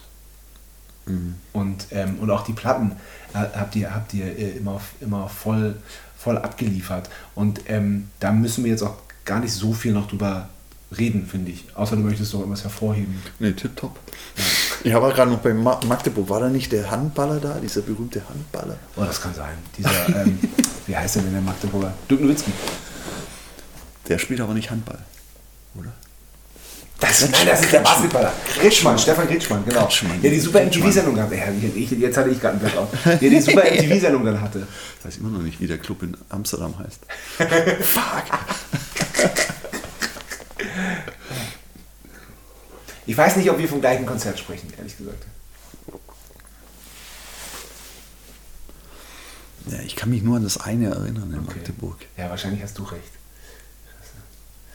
Ähm, äh, ja, genau. Also die Konzerte sind immer größer geworden, die Festival-Slots immer besser. Mhm. Ähm, das stimmt. Ja, genau.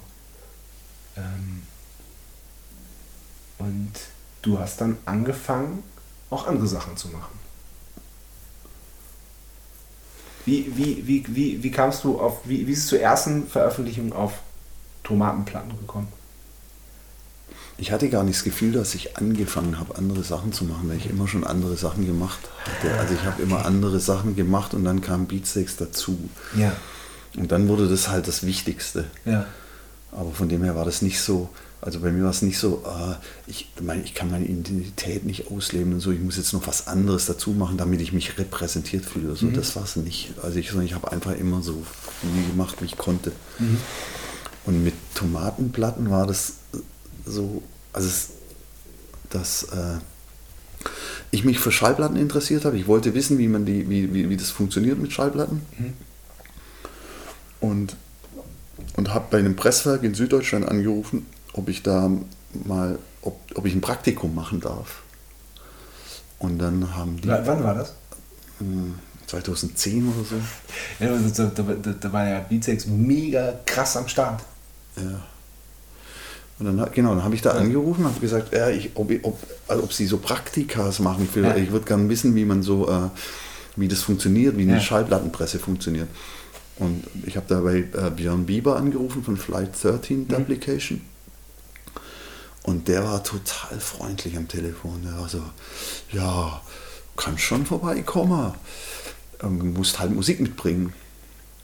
Und dann habe ich so, okay, ich muss Musik mitbringen. Ich wollte ja eigentlich nur wissen, was, aber gut, dann habe ich so zwei alte Beatsteaks-Demos ausgedacht und gesagt, gut, ich habe hier zwei Lieder, die könnte man, die könnte, die könnte man pressen. Also, das sind, waren Lieder, die, die du geschrieben hast, ursprünglich für Das die waren so, Beatsteaks? so acht Spur Ja. Demos äh, für Beatsteaks, die, das, die es dann nicht auf eine Platte geschafft haben, die Aber, dann äh, einfach runterfielen. Hat die Band die gemacht oder hast du die gemacht? Die Demos habe ich gemacht. Nee, es waren keine Demos, die ich alleine gemacht habe, sondern es waren an so einem verunglückten Probewochenenden waren nur noch Bernd, Thorsten und ich da und wir haben die zu dritt aufgenommen. Ah, okay. Genau. Und die habe ich dann äh, ihm geschickt, da, dann hat er die äh, gemastert und wie nennt man das, geschnitten. Also ein Schneidetisch, so ein Neumann Schneid, bla bla bla, so äh, Ja. Menü-Quatsch. Aber auf jeden Fall hat er die geschnitten und dann bin ich nach äh, Karlsruhe gefahren und habe ein Wochenende bei ihm gewohnt. Ist ja ist Und bei seiner Hammer. Frau, die sich dann rausgestellt hat, dass sie im selben äh, Kulturzentrum wie ich damals, wo ich Konzerte veranstaltet habe, war, das war so die nächste Generation. Ja. Und total nette Menschen Ja. einfach. Toll. Und dann habe ich, war ich da am Wochenende und er hat mir so alles gezeigt. Ja, hier ist der Dampfkreislauf, hier kommt die Lichtschranke, du musst mit deinen Fingern da raus innerhalb von 20 Sekunden. Papa, das so und so und so und so wird eine Schallplatte gepresst. Dann haben wir die Schallplatte gepresst. Hier mal in grün, mal mit gelben Sprengseln. Hier machen wir einen roten und schwarzen Kuchen und kleben sie zusammen und pressen dann. Und das war so wie Sendung mit der Maus. Geil. So ein bisschen. Und Ja. dann, hatte ich eine, dann hatte ich 150 Schallplatten an einem Tag gepresst. Und ich so, ja, geil, jetzt weiß ich, wie eine Schallplattenpresse funktioniert. Ja. Nee, wusste ich natürlich nicht, wie eine Schallplattenpresse wirklich funktioniert, Ja. aber ich hatte diese Platten und dann Ja. habe ich die auf Beatsteaks-Tourneen, bin ich dann immer an freien Tagen in der jeweiligen Stadt in den Plattenladen gegangen und habe gesagt, habt ihr Bock, mir Platten abzukaufen? Ich hätte hier Singles. Ich spiele in einer berühmten Band. Wollt ihr mir nicht zwei abnehmen? Und er so, auch ja, es frisst ja kein Brot. Ich gebe dir einen Fünfer dafür. Ich so, ja, ist okay. Ja Und mit dem Fünfer bin ich gut bedient. Kriegst du drei. so, war so, also so bla bla, so die Art. Und, und das war meine erste Veröffentlichung. Ja. Und äh, stand da dann auch schon Tomatenplatten drauf? Das weiß ich gar nicht mehr. Doch, da stand Tomatenblatt drauf, klar. Geil. Tomatenblatt. Also natürlich. das hast du noch als Thomas Götz rausgebracht, oder? Das hieß ja Götz, genau. Oder Götz. Dämlich. Aber genau, und dann habe ich gedacht, oh, das macht ja Bock. Ja. Ich habe sie aufgenommen, geschrieben und dann gepresst. Also das ist ja krass. Ich bin ja wieder der Mini-Jack White, dachte ich dann im Ja. Größenwahn. Irgendwie nachts in meinem Bett umgedreht. Oh, ich bin wie Jack White. Vielleicht nicht so geil, aber fast. und dann habe ich das weitergemacht, weil es so Spaß gemacht hat. Ja, aber äh, das ist ja jetzt, ja, das ist ja ein, ein richtiges Label und du hast ja auch dann ganz schönes, also du hast ja auch einen Roaster und das, das ist ja, ähm, wenn ich das richtig verstanden habe, sind, sind ja auch nicht nur Bands, die du selber entdeckst und signst, sondern es sind ja auch internationale äh, Bands, die du dann für Deutschland rausbringst, oder? Das wüsste ich nicht. Ach so, okay. Es Wie kommst ja, du dazu? Ist ja nicht eine isländische Band? Äh, stimmt. Aber die haben Tatsache auch bei mir im Studio aufgenommen. Alles klar, okay. Also das ist äh, die, also die, ich, ich, ich habe die, ich hab die Platte schon in Deutschland rausgebracht.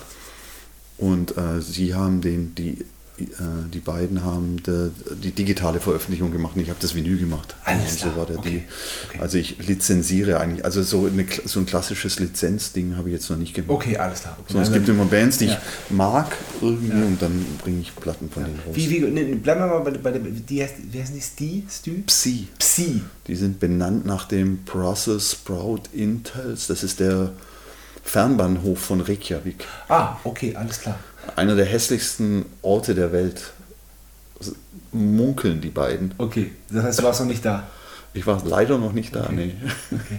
Ähm, wie, wie, wie kommst du an die? Äh, Julius, äh, ein Teil des Duos, Ja. ist, mh, der war Produktionsassistent auf einer Beatsex-Tour. Ach, Hat für KKT gearbeitet. Ach, lustig. Und hatte ein Projekt, äh, Mount Theodore nannte sich das, wo er mit anderen Künstlern zusammenkam und jeweils einen Song mit einem seiner, äh, äh, einen Künstler, die er mochte, produziert hat. Ja. Mit einem von Van Pelt und dann hat er auch mich gefragt für ein Ja. Lied. Und haben wir Musik zusammen gemacht und ich, also ich, äh, ich habe Julius sofort, ich fand den sofort super. Ja. Es war so, oh, was für ein toller, toller Mensch. Ja. Und er ist dann nach Reykjavik gezogen und hat ein Projekt gestartet mit einer Frau, Okay. mit Sigurlaut. Und sie, die, äh, irgendwann habe ich in meiner in einer Dropbox drei Songs von denen und ich Ja. war wirklich von den Socken und dachte so, ey, das ist ja, das ist genau sowas wollte ich schon immer mal machen. Cool. Habe ihn dann sofort angerufen, Ja. bevor das jemand anders macht. kann, kann, ich das, kann ich das machen? Ja. Also ja klar. Geil. Ey, super. Super, richtig gut. Und, und so war es eigentlich immer so mit Bands, die ich dann, die mich gefragt haben oder die ich gesehen, live gesehen habe und ich dachte, oh, hab du nicht Bock, eine Platte zu machen? Ja. Oder die mich gefragt haben, hast du nicht Bock, eine Platte Ja. zu machen? Und das hat sich für mich ist nochmal so ein Kosmos entstanden, weil ich total nette Menschen kennengelernt Ja. habe dadurch. Also es war für mich wie so ein Eintritt auch nochmal in eine andere Welt. Ja. Ey, voll gut. Ja, richtig gut. Es hat, es hat einen, ähm, einen Hinkefuß, man verdient kein Geld damit. Ja, ja. ja, ja. Aber es macht total Spaß. Ja, ja, ja, ja. weil das einfach so. Äh, ähm, ich meine, wenn jetzt, wenn jetzt äh, da ein Projekt voll durch die Decke gehen würde, dann wäre es aber schon anders, oder? Oder Dann wäre es schon anders. Oder hast du die Struktur gar nicht so? Nee, ich glaube, ich bin nicht in der Lage, ein Ding durch die Decke gehen zu lassen. Also ich, ich, ich will auch nicht in der Lage dazu sein, also ich möchte nicht in der Lage dazu sein, was durch die Decke gehen zu lassen. Ich, Ja, das möchte, ich. möchte das nicht so machen. Ich möchte das schon gern rausbringen und Ja. ich mache gern die Promo dann selber. Also ich schreibe dann Leuten Briefe und sage, wollen sie wollen das anhören und besprechen.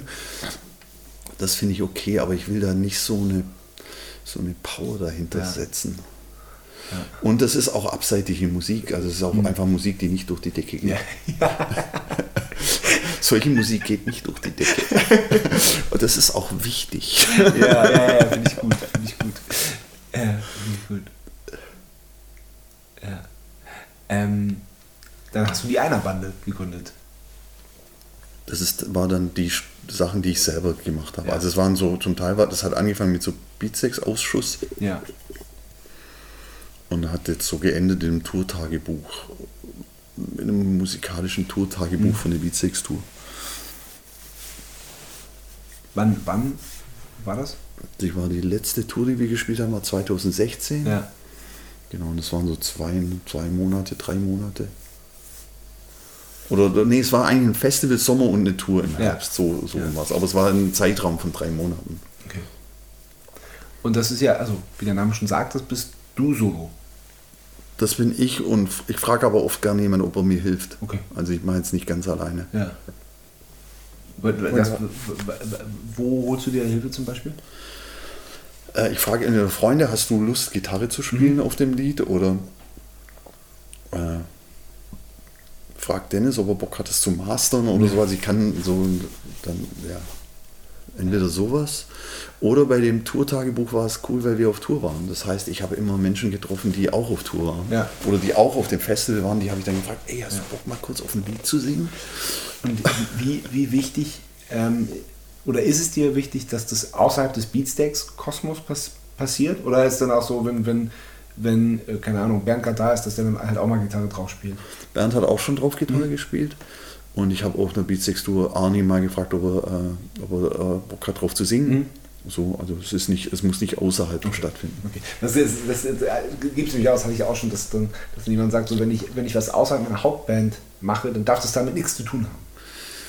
Ja, ja, weil man will einen Teil von sich darstellen, der da. Ich finde, das hat so, das ist so eine komische Retourkutsche. Finde ich eigentlich nicht so geil, weil. also ich, ich verstehe es, dass man dann, äh, wenn man solo was macht, dass man dann ähm, oder damit dann auf Tour fährt, dass man dann andere Musiker nimmt als die, mit der man, mit denen man sowieso spielt, weil dann bräuchte man. Also das verstehe ich, dass man das dann so ein bisschen, so ein bisschen, bisschen abgrenzt, so dass man dann jetzt, dass man halt nicht die gleiche Band nimmt, mit der man sowieso unterwegs ist, weil dann könnte man ja einfach noch noch ein, ein, Album mit der Band machen, sondern dass man, dass man, äh, aber dass man halt dann so, wenn man sowieso unterwegs ist, dann noch jemanden fragt, mit dem man sowieso Musik macht, das ist absolut legitim. Weißt du, was ich meine?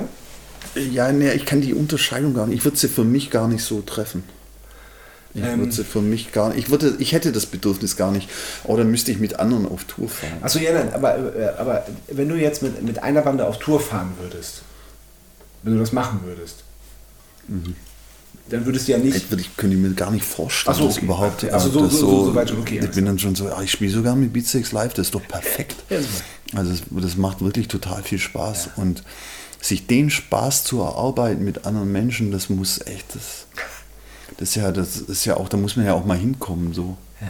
Also es muss ja auch dann so, es gibt so viele Sachen, die dann nicht abweckbar sind, weil ich könnte gar nicht für irgendjemand auf Tour fahren und Schlagzeug für jemand anders spielen, glaube ich. Mhm. Ich, bin, ich wäre, wie äh, was wir vorher besprochen ich wäre technisch gar nicht in der Lage jetzt, okay, da ist ein Sänger, der sucht einen Schlagzeuger, äh, dann spiele ich dafür den Schlagzeug, mhm. weil das, ich habe die, ich habe diese, ich habe die Fähigkeiten gar nicht, sowas mhm. zu, äh, ich kann jetzt hier abliefern und dann muss das eine Lied so sein und das andere Lied muss so sein. Das, das ist irgendwie, so, so, so Musiker bin ich gar nicht. Mhm. Das ist, äh, weiß ich nicht, das ist nicht mein Metier.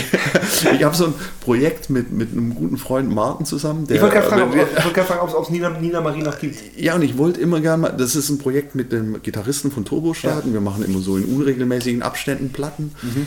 Und ich träume manchmal davon, mit Martin auf Tour zu gehen. Mhm. Und zwar im Zug. Wir, wir touren mit dem Zug und dann spielt Martin das.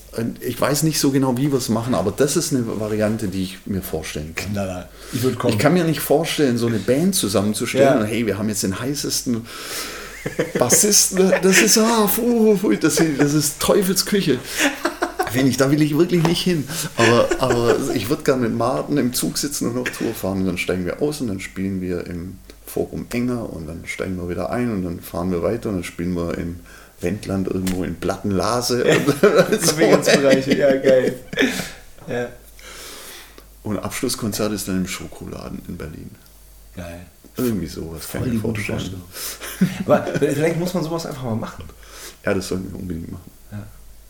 Es gibt ja so Schlagzeuge, die man so zusammen setzen kann. Ja, ich habe davon, ich habe ich hab ja so einen Koffer. Mhm. Ich habe einen Reisekoffer, der als Schlagzeug funktioniert. Das ist ultra praktisch. Echt? Ja, ich kann, ich habe keinen Reisekoffer, ich kann den mit zwei Mikrofonen zu einem perfekten Schlagzeug um, um äh, also das ist ein Schlagzeug, das ist ein Koffertrommel, äh, ein, ein Trommelkoffer. Das ist ja geil oder eine Koffertrommel oder wie auch immer man es ja. nennt. Also man, man macht die Fußmaschine an, an, den, an den Deckel, das ist ein alter Koffer, aus, ja. sagen wir aus den 70er Jahren, ja. aus Pappe, so Pappkoffer waren das immer, so feste Koffer. Du kannst die Fußmaschine ranmontieren, der Koffer ist verstärkt unten, damit man die Fußmaschine festschrauben kann und wo der Schlägel auf, das, auf die Pappe trifft, ist der Koffer auch nochmal verstärkt. Und oben am Rand des Koffers kann man mit so Klepp, Klettband äh, verschiedene Snare-Imitate festmachen. Ja. Also man kann, das sind so eine, so eine Jalousie kann man da anbringen, die klingt im entferntesten wie eine 808 Hi-Hat. Und es gibt, was sehr, sehr gut klingt, ist, ich weiß nicht, ob du die kennst, diese Trets, äh, nee, nicht Trets, wie heißen diese kleinen Bonbons in den Plastik, äh, äh, oh, der nächste Blackout. Tic-Tac. Tic-Tac, ja. Tic-Tac. Ja. Mit Tic-Tac, mit dem Besen gespielt, ist eigentlich wie so eine Snare. Ja, so eine kleine. Klar. Perfekt. Man hat einen kleinen Snare, äh, Schnarrseiten-Teppich durch diese verschiedenen äh, Pillen und ja. Und Aber damit, ist damit kann man wegfahren und Sachen aufnehmen. Aber hast du, ist der Koffer dafür gebaut oder hast du den Der ist dafür gebaut. Wirklich? Der, ist, der Koffer ist dafür umfunktioniert. Das ist ein Koffer vom Flohmarkt, der modifiziert wurde. Den von dir? Nee, nicht von mir. Vom Koffertrommler. www.koffertrommler.net, glaube ich. Im Ernst jetzt? Ja. Ich sag's dir, ich habe sogar einen Wagen, womit ich den durch die Gegend fahren kann. Und alles, was ich drauf montiere, geht ja auch rein, plus Klamotten. Ja. Das ist ja Knaller. Und ich, und ich glaube, der Koffertrommel, das ist irgendwo auf einem Beatsteaks-Lied zu hören, dieses Instrument. Also wir haben damit was? auch aufgenommen. Wirklich? Ja. We- Weißt du noch bei welchem? Ja, Ticket heißt der Song. Welche Platte? Äh, das war eine Single zwischendurch, bei, Ah, okay. äh, so eine, bei, für, für eine Best-of-Platte. Ja, okay. Und genau, also ein Top-Instrument. Knaller. das das liebe ich. Also was brauche ich eigentlich auch. Ja, du musst ja unbedingt, du kannst Ja. damit überall hinfahren. Zwei Mikrofone hast. Mega gut. Voll gut. Und der ist bestimmt, ist bestimmt voll schön auch, oder? Weil so, ich, finde, ich, Natürlich. liebe, ich liebe diese alten. Natürlich ist der schön. Und er ist noch mit so, die Schnallen sind ja schon ein bisschen kaputt, deswegen Ja. muss man immer einen Gürtel drumherum Ja, binden, damit ja. nichts rausfällt und alles. Das ist genau wie ein Ko- Koffer sein sollte. Ja. Alle, selbst an Flughäfen haben alle immer vollstes Verständnis, wenn ich sage, das ist wirklich besonderes Gepäck, können Sie darauf aufpassen. Ja. wissen Sie, was wir machen? Und dann geht's los. Ja. Geil. Schön. Also auch toll, wenn sowas so ge- gewertschätzt wird, ne? Wenn sowas so liebevoll behandelt wird. Total. Ich finde das voll gut. Ah, geil. Super. Voll schön. Ne, und dann ähm, hab, also ich gehe mal davon aus, dass das ein kleines Corona- Corona-Projekt ist äh, mit Musa Duck. Mit, äh, mit Ailo Abai von äh, ehemals Blackmail Stimmt. und mit Aaron von Harmful. Ja. Was, äh, äh, was ich richtig gut finde, schon wieder. ich, mag, ich mag das sehr, sehr gerne. Oh. Äh, äh, war es ein Corona- Corona-Projekt oder ist es ein Corona-Projekt? Es war auf jeden Fall ein Anruf während Corona. Ja. Es war ein Anruf von Moses, hat gemeint, ob ich nicht Bock hätte, das Schlagzeug zu spielen. Ah, okay. Stimmt, die wollten, eigentlich wollten sie das äh, in den USA machen, ne? mit irgendeinem Ami-Trommler. Ich glaube, die wollten einen fetten Trommler und ich habe auch ein Demo ge gehört und das war auch ein fetter Trommler. Ja. Das war echt krass. Ja. Echt super. Und äh, Dann siehst du, so, da hatten die so, ein so, Lied, so wenig glaub ich. gut kannst du gar nicht sein, wenn sie dann dich anrufen. na, was halt krass ist, ist, dasselbe Stück musste ich ja dann auch nochmal trommeln. Ja. Und das ist schon anders. Also ist halt. Das ist nicht so fett wie das, was der dann da getrommelt hat, aber Ja. das ist halt dann so. Kann ja auch nichts machen, haben wir ja Pech gehabt.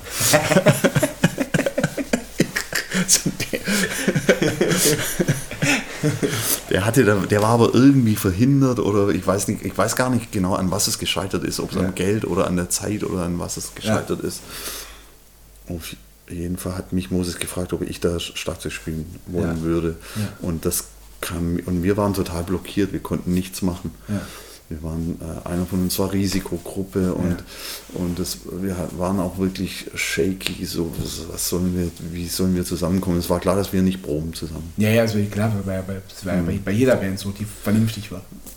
Ja, wir waren war wahrscheinlich auch zu, zu, sind auch zu alt, um dann irgendwie zu sagen, ey, fuck it, wir machen Ja. das jetzt, wir Ja, vier ziehen das durch, Ja. machen nichts anderes, nur das und so. Ja. Und das war bei uns halt nicht so, und Familien und dann, Ja.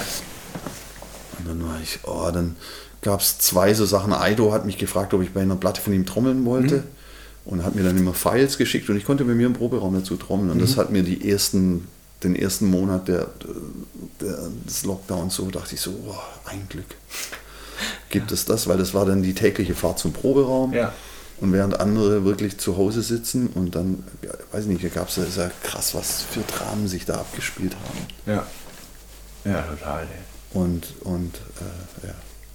Je, auch da, klar, also je ärmer die Leute, desto krassere Dramen, Ja. weil je weniger Platz in der Wohnung und bla bla bla. Ja. Und, und dann kam eben der andere und dann war, war Musadak und dann war das Wetter mal schön und dann konnte man sich, äh, dann waren die, gingen die Zahlen runter, es wurde mal ein bisschen lockerer, Mhm. dann konnten wir mit dem Luftfilter und Maske und dann wurde äh, geprobt und Ja. aufgenommen. Ja. Und das war eine, war, eine coole Beschäftigung auf jeden Fall in der Zeit. ich. Mit Moses habt ihr das gemacht, ne? Aaron und ich haben uns dreimal getroffen. Wir haben drei so Sessions gemacht, Ja. a zwei, drei Tage. Das ging dann immer an Moses, dann hatte Moses noch Vorschläge, dann kamen wir wieder zusammen, Ja. dann die Vorschläge von Moses bla, bla, bla, und so kamen wir, dann haben wir uns so hochgeschaukelt, bis wir genug Lieder hatten. Cool. Ja, klingt nach einem sehr guten Corona-Projekt. Mhm, ja, total. cool. Ähm, ich habe noch eine Kategorie, die heißt Sebastian Matzen hat eine Frage und würde mir aber dafür noch ein Bier aufmachen. Oh, bitte. Du auch? Unbedingt, mach mir auch eins auf. Sehr gut. Sebastian Matzen hat eine Frage.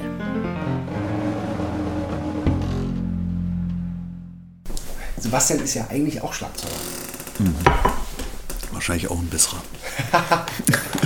Der lehrt sogar Wie alle. Bei dem Musizieren und so auch mitgemacht und so. Und auch, auch, sehr, auch äh, sehr erfolgreich. Krass. Erfolgreich. Und äh, hat, hat mit Johannes zusammen so die Punkband gehabt. Früher so, von wegen so besetzte Fabrik und so. Und die hießen Hörsturz. Ne? Nee, nee, Gehörschutz war viel später. Viel später. Ganz klar hießen die. Ganz klar. Ganz klar. Und auch, so, Super Name auch für so, so, so, äh, so äh, also auch gecovert, aber auch selber äh, Punk-Texte geschrieben. Und was haben sie gecovert? Äh, normal, dritte Wahl, Toxoplasma. Oh, echt krass. So Ja. Deutschpunk, Ja, Experten. komplett, komplett, total. Total. Ja, richtig.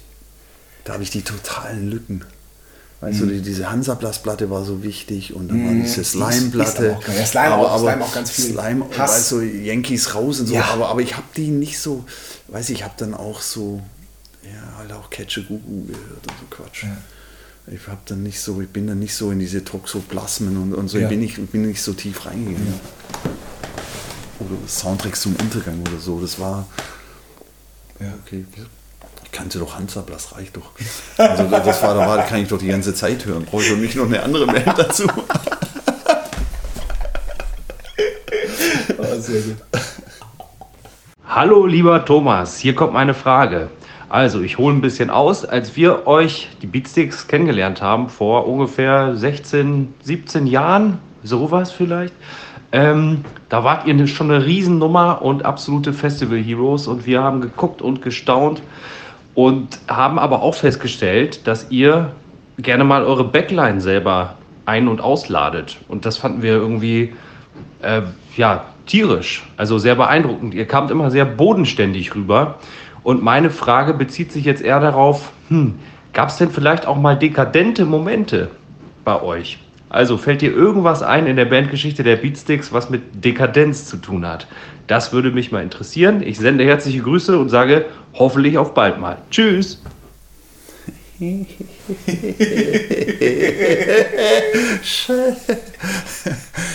Die Hemdsärmeligen. Die Hemdsärmeligen Beatsteaks? Nee, natürlich nicht. Ich glaube, wir haben schon das so genossen, was wir gemacht haben. Wir haben das so ausgekostet. Und äh, ich glaube, das war so eine gedankliche Dekadenz auf jeden Fall. Ja, gut, aber das, das muss ja auch so ein bisschen, oder? Weiß ich nicht, ob das muss. Ich weiß nicht, viele von meinen Heroes haben das wahrscheinlich nicht. und dann, und ja, dann, ich weiß nicht, ich finde es nicht äh, dekadent, äh, einen, einen guten Wein trinken zu wollen oder so. Und jemanden Nein. zu fragen, ey, kannst du mir eine gute Flasche Wein besorgen? Dekadent wäre, wenn man sich in den Backstage, Backstage sitzt und sagt, du besorgst mir jetzt genau diese Flasche Wein und zwar schnell. Das wäre dekadent. Nee, nee, so, nee, sowas nicht. Ja. Nee. Eigentlich nicht. Nee. Aber gedanklich wird man so äh, eher so, man wird so bequem und denkt, es muss doch laufen. Mhm. Also so, dass, dass, dass das im Kopf stattfindet. Das eine Kopfdekadenz auf jeden Fall. Kopfdekadenz Gutes lang Wort. da. Dekadente Momente, sehr guter Titel. Ja, stimmt. Ja.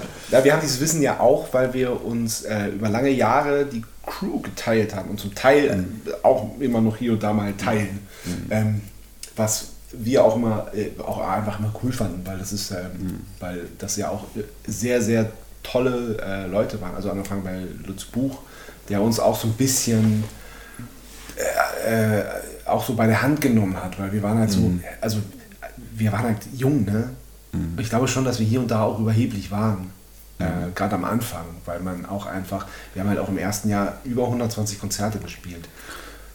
Ja, überheblich waren wir auch. Ja. Ja, die können uns alle gar nichts Ja, hier. genau. Pah, die machen wir fertig. Ja. So schon auf jeden Ja. Fall, vor allem jung. Und das muss auch so sein. Das, das muss auch so sein. So Dekadente sein. Momente finde ich eher so, wenn man den ein bisschen, ich verstehe es eher so, als ob man so König, äh, Kaiser, so, ja, ja. Kaiser Nero-Momente. Ja. So, hey, los, Es gibt- es gibt mach ja auch- das jetzt für mich. Genau, es gibt ja auch, es gibt ja auch Bands, die ihre Crew zusammenscheißen. Nichts. Ich glaube, sowas, äh, ich glaube, ey, was so ein dekadenter Moment ist bei uns, ist nicht äh, die Crew zusammenscheißen. Ich glaube, das ist eher so, wenn man krass äh, aufgeregt ist auf der Bühne, dass dann der Monitormann für Sachen büßen muss, für die er nun gar nichts kann. Okay. Was? Ja, das kenne also, ich aber dass, auch. Dass man, äh, ich glaube manchmal, der Musiker denkt wirklich, es liegt an seinem Monitorsound. Mhm. Aber es geht gar nicht um den Monitor. Es geht um was, was im Kopf des Musikers stattfindet, was aber irgendwie einen Blitzableiter sucht. Und Mhm. hinter dem Monitor, hinter jedem Monitor steckt ein Monitormixer. Und der hat dann, das finde ich irgendwie dann, Ja. das ist ein krasser Job, weil der so nah dran ist. Ja. ja weil äh, irgendwo dran muss es ja liegen. Das ist so das Naheliegendste dann, ne? Mhm, Ja, ja. Und da- da ist, wenn der, das Adrenalin ist äh, auf, genau, man ist auf 180, und Mann oder Frau ist auf 180 und dann ist es ein bisschen doof, aber das ist nicht jetzt so, ich finde, das ist nicht so, so ein Kaiser Nero-Moment, sondern eher so, Hilfe, wohin mit meiner Aufregung? Ja. das ist irgendwie ein Sch- Schrei nach Liebe. oh, Arschloch.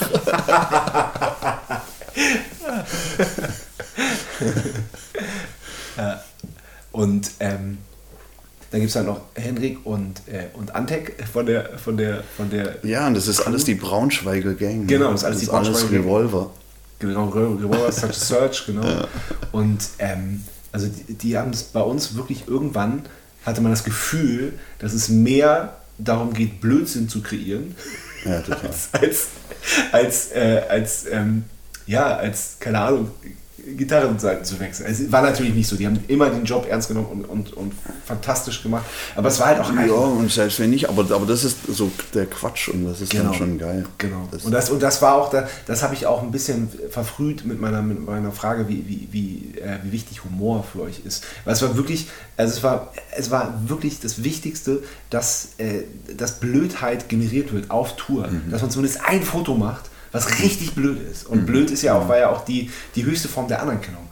Wenn, wenn, wenn, wenn, wenn, genau, das war das größte Kompliment. Genau, wenn, wenn, Wie wenn, blöd der genau, ist. wenn Harry gesagt hat, boah, bist du blöd, dann, Ja, dann das konnte war man, wirklich Anerkennung. Genau, dann konnte man ein Grinsen oh, er mag mich. Ja. Ich habe dann irgendwann, bei, bei mir haben sie dann irgendwie die, die Setlisten, war dann immer, war dann immer das, da, da, haben, da haben sie sich dann ausgetobt. Ich habe ähm, Setlist als Puzzle bekommen einmal, die, was, ich dann, was ich dann zusammenpuzzeln musste.